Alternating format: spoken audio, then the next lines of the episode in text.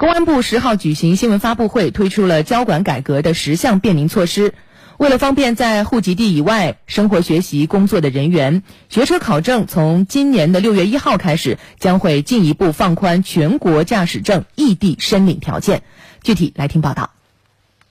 新措施重点突出了两大方面改革，一方面是五类业务的异地通办，具体包括申请人持本人身份证，可以在全国任意一地直接申领小型汽车驾驶证，实现全国一证通考。申请人报考小型汽车驾驶证时，通过部分科目考试后，剩下的科目考试可以申请变更考试地。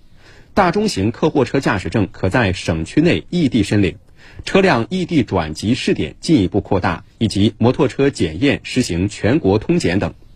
此次改革，公安部还推出多项人性化便捷服务。包括车辆抵押登记简化材料及环节，4S 店可代办核发临牌，车辆购置税信息联网核查，以及车主原机动车号牌号码保留时限延长至两年等，